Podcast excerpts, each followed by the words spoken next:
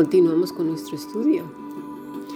Los resultados de esta mezcla de emociones, de cosas raras, de sensaciones, de bailes extraños, zapateados, ¿sí? Como lo vimos.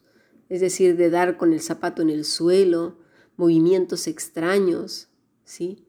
Fue la ruina. ¿Por qué? Porque le están añadiendo a la escritura. Esto es nuevo. Nuevo nada. La escritura es clara. Cualquiera que le añada o le quite a la escritura está cayendo en un pecado grave. Y esta gente que está añadiendo cosas nuevas, están cometiendo un pecado grave contra Dios y contra estos pequeños nuevos que llegan a la iglesia. No saben y están aprendiendo montón de herejías, mezclando verdades con mentiras. La degradación resultante de esta combinación, ¿sí? De verdades con mentiras, ¿sí? Una versión doctrinal del monstruo de Frankenstein es esto, un híbrido repugnante de la herejía, el éxtasis y la blasfemia torpemente vestido con los restos destrozados del lenguaje evangélico, se llama a sí misma cristianismo. ¿Es esto? Por favor, poner atención. Se trata de una farsa, un simulacro de una forma de espiritualidad que continuamente se transforma como una espiral errática de un error a otro, a otro y a otro, porque cada año ¿sí? sale una versión diferente, modificada y peor, remasterizada. Gente lastimada, herida profundamente, que dice, ¿qué está pasando aquí? Pero claro, como toda la corriente, parece que le dan un calambrazo en el cuerpo y cae ahí como culebra. Dice, pues si no lo hago, pues me van a mirar mal, pues venga, me voy a tirar. Pero sabe dentro de su corazón que no hay nada o que lo que está sintiendo son meramente emociones. Es gente que tiene un trasfondo lleno de traumas y que cuando cae en, esa, en ese éxtasis de alguna manera está manifestando toda la frustración, todo lo que tiene en una experiencia meramente humana, emocional, de sensaciones. En generaciones anteriores, estos movimientos habrían sido etiquetados literalmente como herejías. Si lo hubieran visto la iglesia de los primeros eh, años, es que, bueno, ni siquiera lo hubiera abrazado, vamos, porque ya habían grupos, ¿sí? Como la diosa Diana.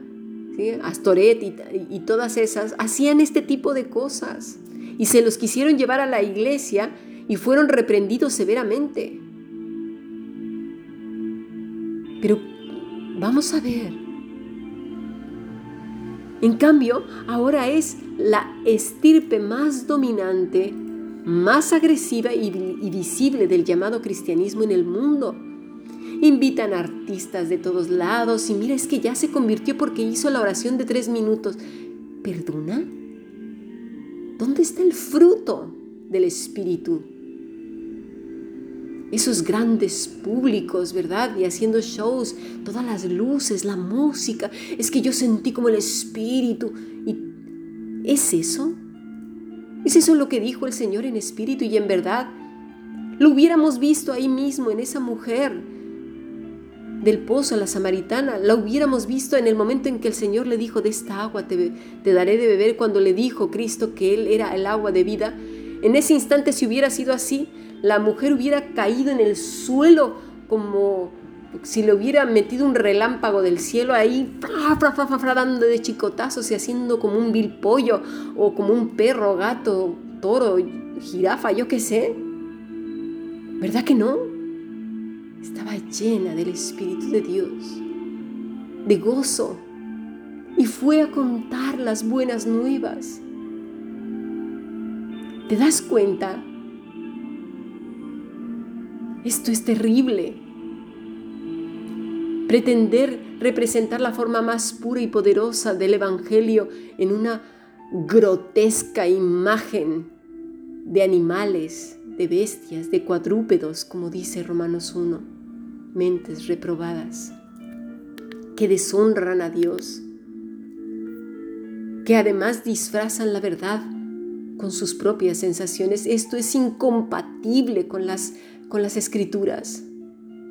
Todos los que se oponen, además, fíjate, a su doctrina, a lo que ellos enseñan, son acusados de aflicción, de apatía, de herejía, de resistencia e incluso de blasfemia, fíjate, en contra del espíritu que ellos mismos están haciendo representar, que llaman Espíritu Santo.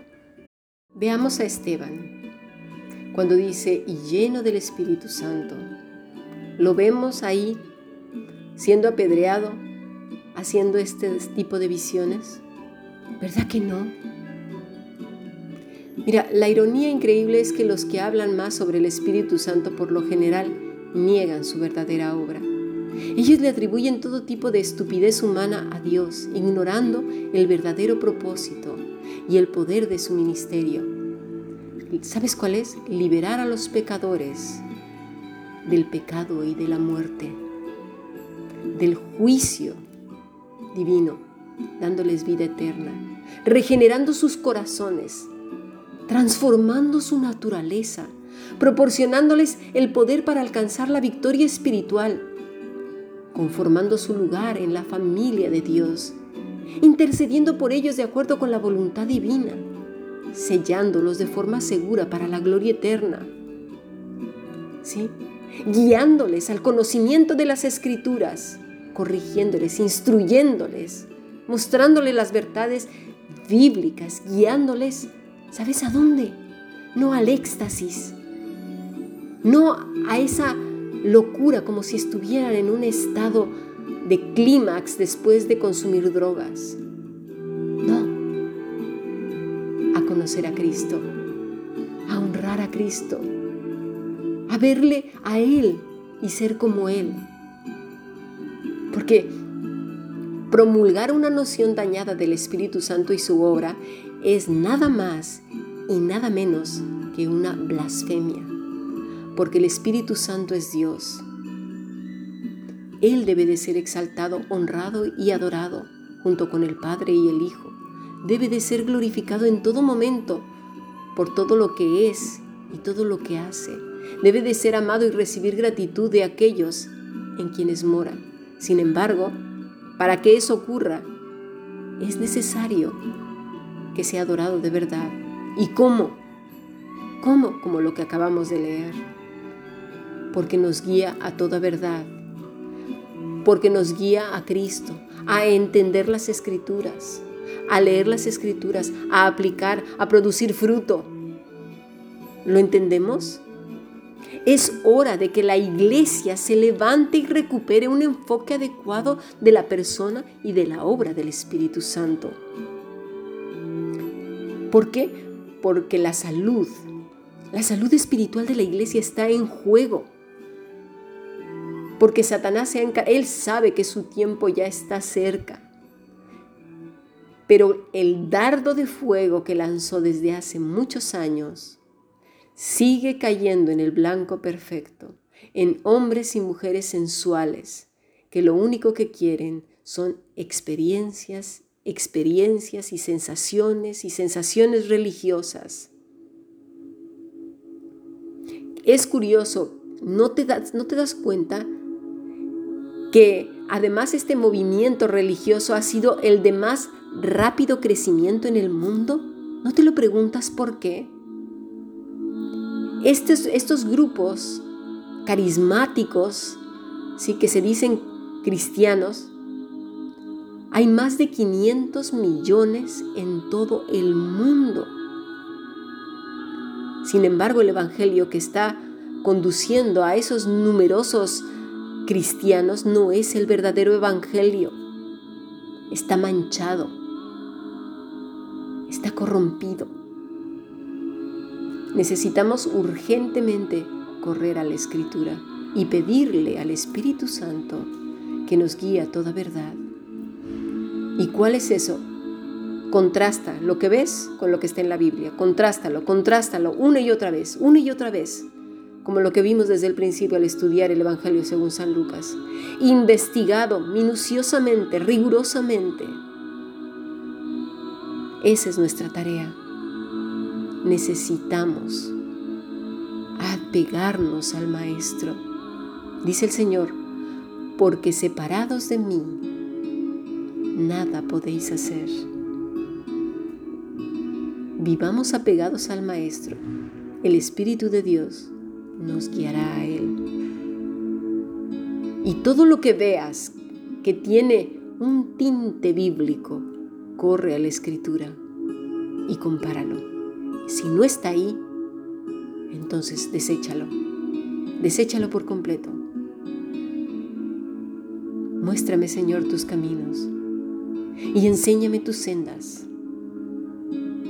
Porque tú, Señor, eres el Dios de mi salvación. Muéstrame, Señor, tus caminos. Y el Señor te los enseña porque te ha dicho, esfuérzate y sé valiente. Dice en Josué 1, y meditarás en este libro de la ley, de día y de noche, al levantarte y al acostarte. No a que pongas el YouTube y pongas cualquier corriente de viento de doctrina. Es la Biblia. Esa es tu canal, la escritura. Sigamos aprendiendo bendiciones.